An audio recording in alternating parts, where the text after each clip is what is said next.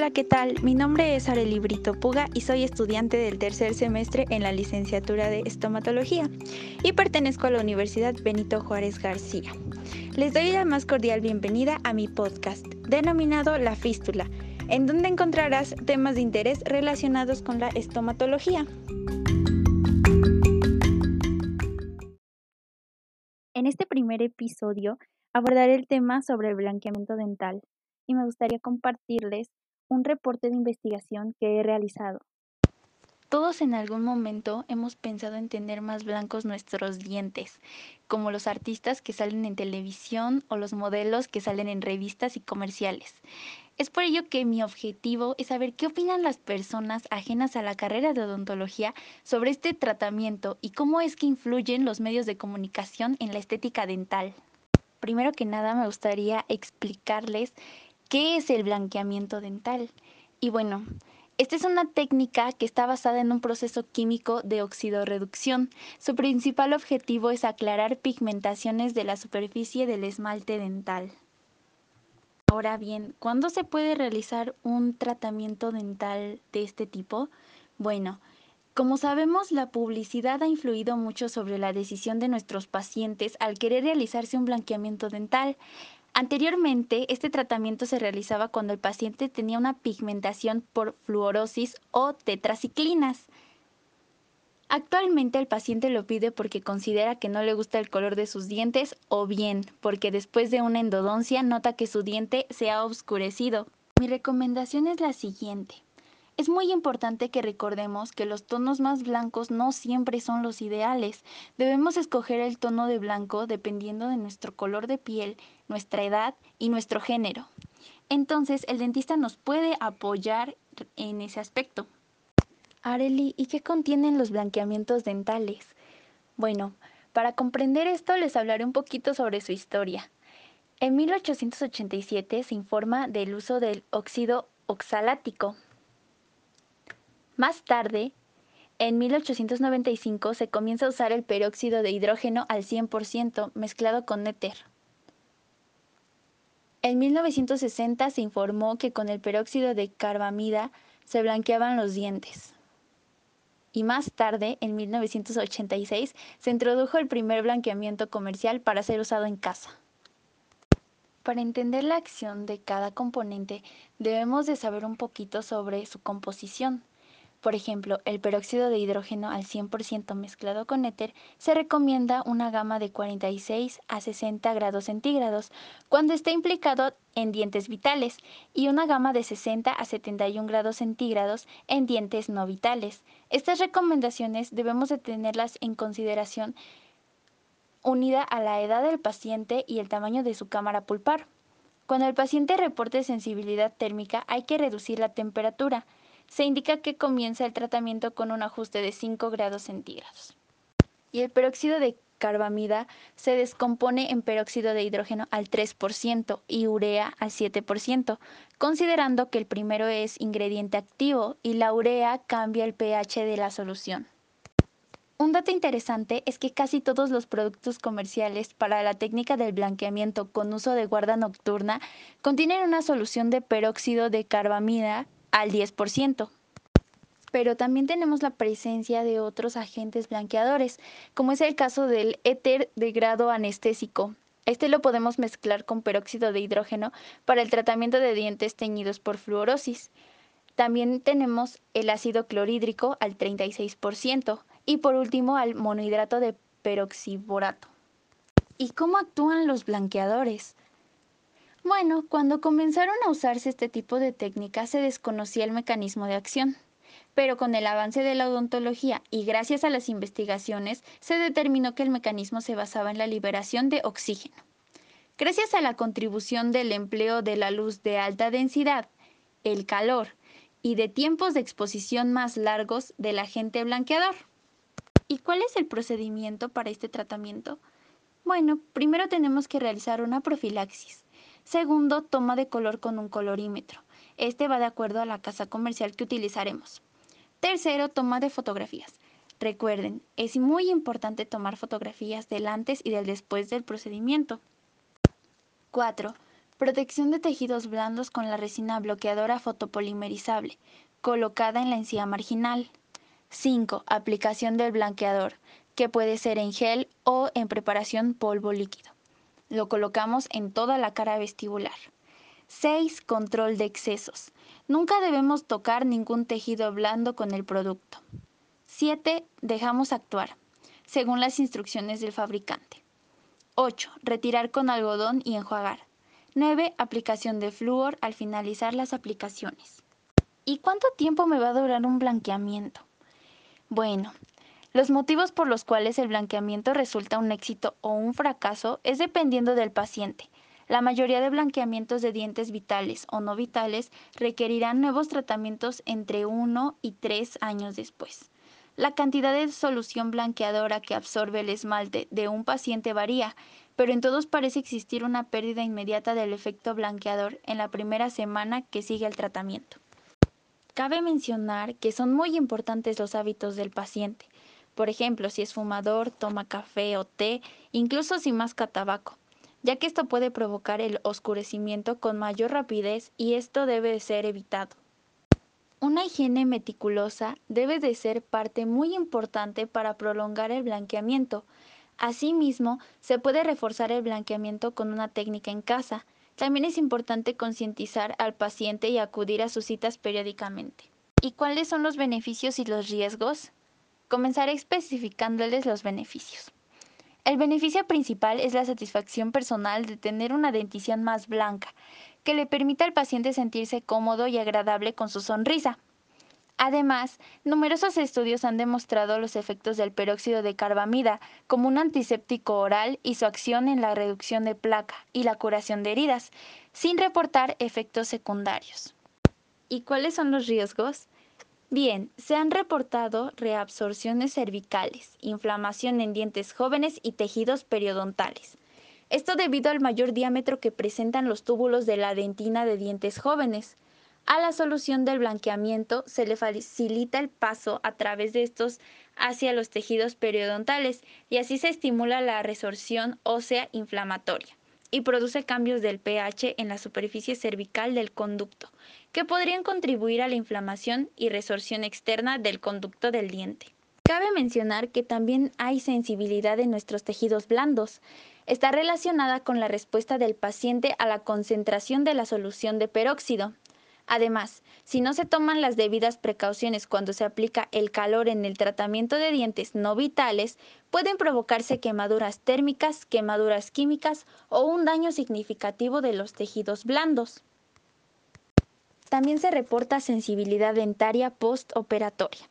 Esta está relacionada con el paso de peróxido de hidrógeno a través del esmalte y la dentina, lo que produce una ligera irritación pulpar. Por esta razón, se contraindica el tratamiento en pacientes con hipersensibilidad dentaria no controlada. Efecto en el sellado diente material restaurador. El blanqueamiento de los dientes no vitales va seguido generalmente por una restauración estética, uno de los requisitos fundamentales es que la restauración estética prevenga la microfiltración marginal. Antes de pasar al informe de investigación, me gustaría compartirles un caso clínico realizado por los autores Dr. Juan Carlos Pontoms Melo, Claudia María Zambrano Zambrano y Carlos Salvador Muñoz Villasis. El paciente es del sexo femenino y tiene 29 años. El motivo de la consulta fue una insatisfacción con el color, forma y posición de sus dientes anteros superiores. Se realizó un examen clínico radiográfico.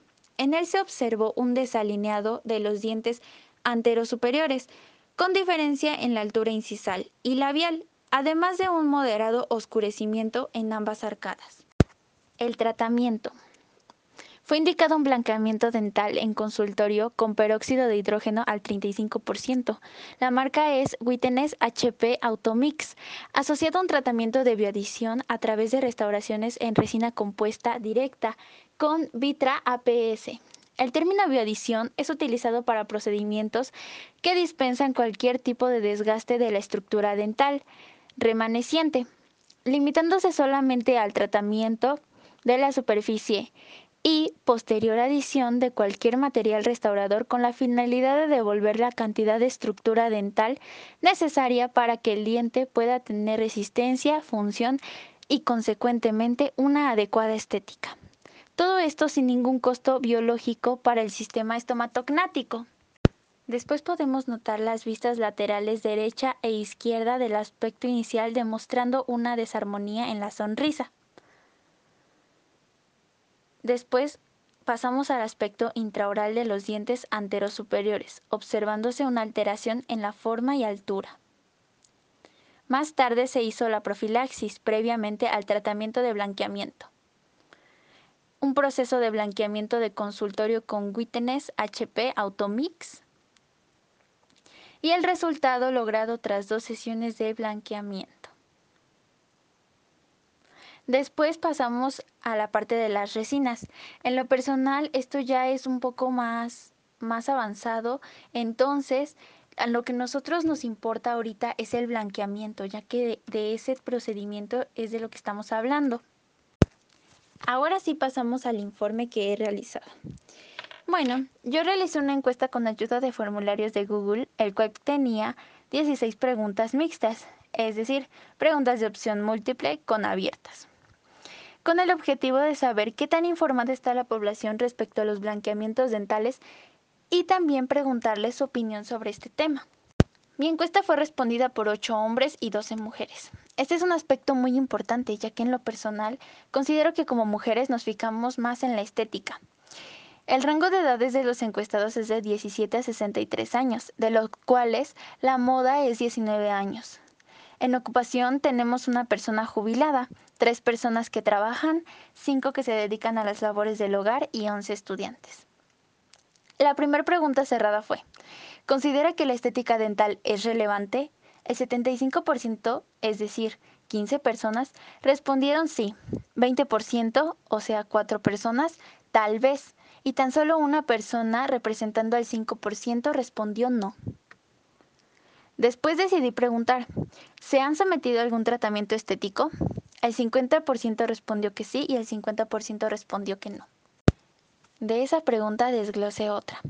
En caso de responder sí, ¿qué tratamiento realizó? Gracias a esto pude apreciar que el concepto de estética en cada persona es distinta, ya que una persona contestó que a ella le quitaron la muela, otra persona con postura de resina, una exodoncia, dos personas contestaron ortodoncia, una arreglo de dientes y limpieza, una ninguno, una endodoncia. Y la última es, bueno, solo me solo fueron unas amalgamas y una endodoncia. Pero eso no es estético, ¿verdad?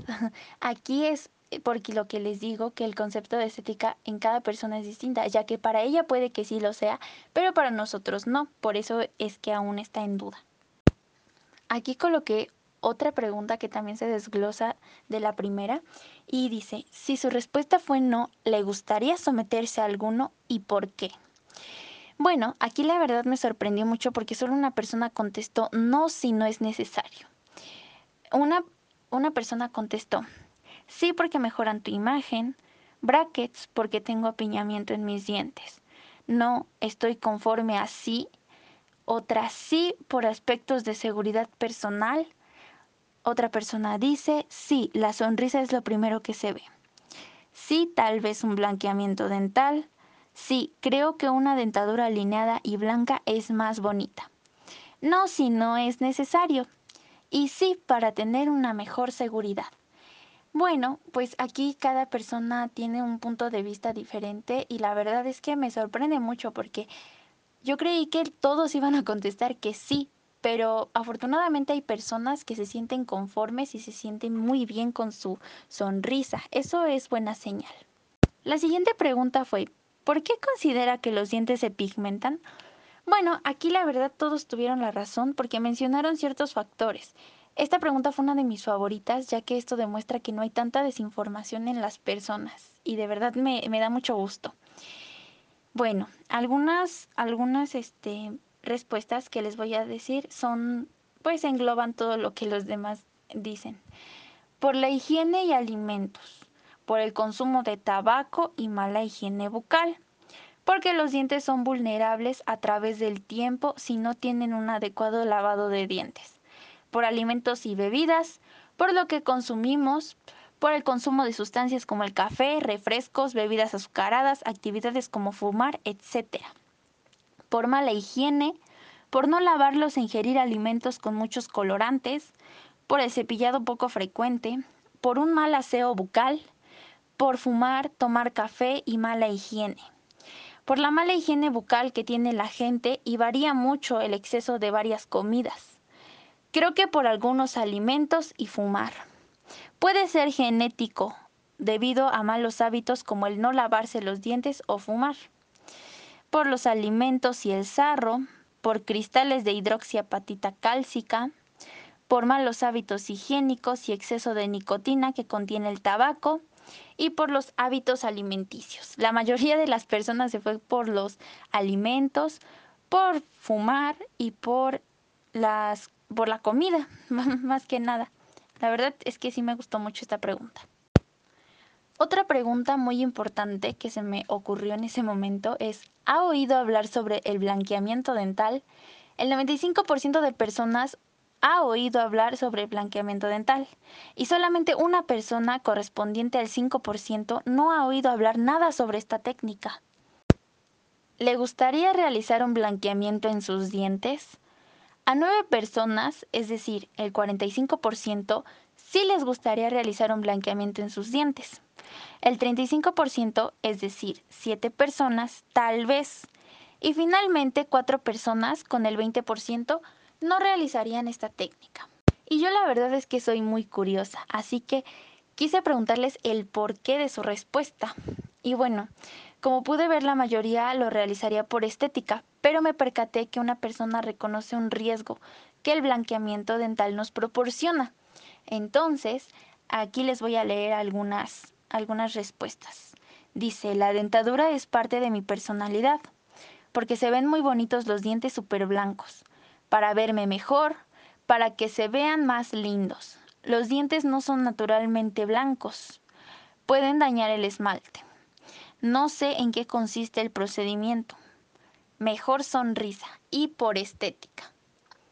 La verdad es que esta pregunta me gustó mucho porque nosotros como odontólogos sabemos que el esmalte es translúcido y lo que nos da color a nuestros dientes es la dentina. Entonces, aquí una persona solamente sabe que los dientes no son naturalmente blancos. Así que como odontólogos tenemos mucho trabajo para explicarle a las demás personas que no están inmersas en, nuestra, en nuestro mundo, ¿no? Uno de mis objetivos fue el reafirmar que la publicidad nos bombardea con estereotipos para realizar compras o cambiar ciertos aspectos en nuestra persona. Y gracias a esta pregunta pude reafirmarlo pero también me alegra que no todos se dejan influenciar. La siguiente pregunta fue, ¿considera que los estereotipos colocados en comerciales o revistas influyen en nuestro concepto sobre los dientes perfectos? Tuve 20 respuestas, la mayoría colocó sí. En algunos sí colocaron lo siguiente. Sí, crean una imagen de lo visualmente estético y atractivo. Sí, por ser extremadamente blancos.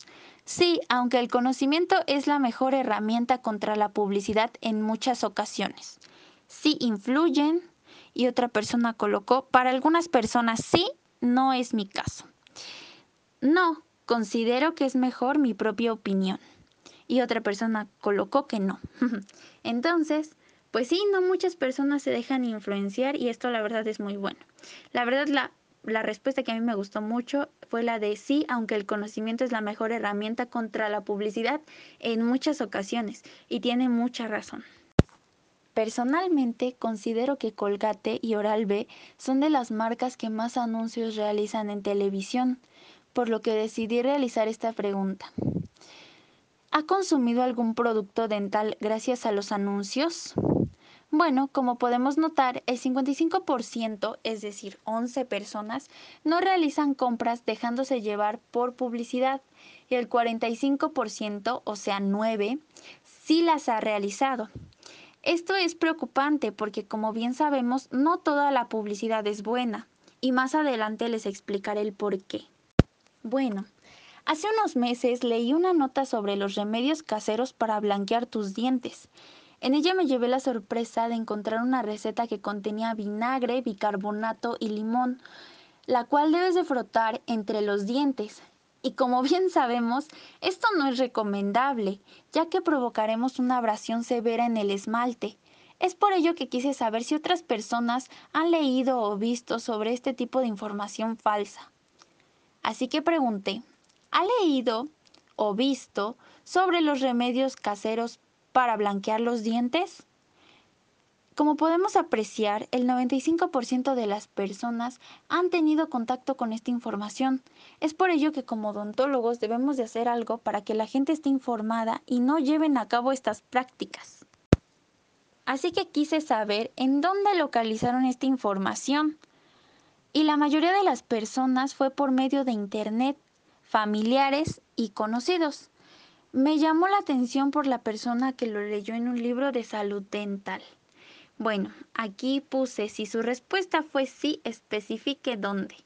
Una persona dice de parientes, otra en YouTube, en un libro de salud dental. Espero y sea un libro bueno donde nos especifique que no debemos de realizar estos procedimientos, porque si nos está dando recetas, la verdad, pues sí está un poco mal el libro.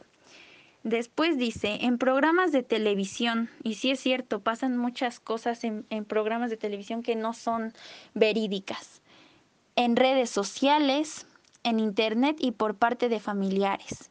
En redes sociales, la familia, en internet, con amistades, en Google, en YouTube, en YouTube, en la calle, revistas e internet. YouTube, amigos, de niña con mi mamá. Para finalizar mi encuesta, quise saber si conocen los riesgos de esta práctica y el 60% de encuestados, o sea 12 personas, respondieron que no y el 40%, o sea 8, respondió que sí. Como podemos ver, es mucha la diferencia. Entonces sí tenemos mucho trabajo como odontólogos, la verdad. Finalmente les dejo mis referencias el doctor Morales Zavala Carlos Alberto de la Universidad Nacional Autónoma de México, la doctora Moradas Estrada en el Servicio de Odontología Conservadora de la Clínica Universitaria en la Universidad de Oviedo, la doctora García Claudia en la Facultad de Odontología en la Universidad de Caracas, Venezuela. Y por último, el doctor Juan Carlos Pontons Melo y sus colaboradores del Grupo Dental FGM. Para concluir, me sentí muy satisfecha de cumplir mis objetivos planeados con anterioridad. En lo personal, siento que los medios de comunicación nos han favorecido en muchas cosas, pero también nos han proporcionado mucha información falsa.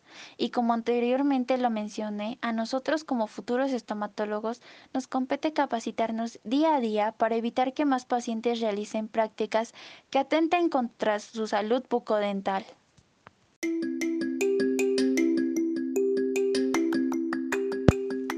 Con esto quiero concluir este episodio número uno de mi podcast. La verdad es que yo nunca he realizado uno, entonces me dio mucha alegría y felicidad poder realizar nuevos proyectos y en verdad este me gustó mucho. Entonces espero más adelante seguir grabando algunos y mejorar.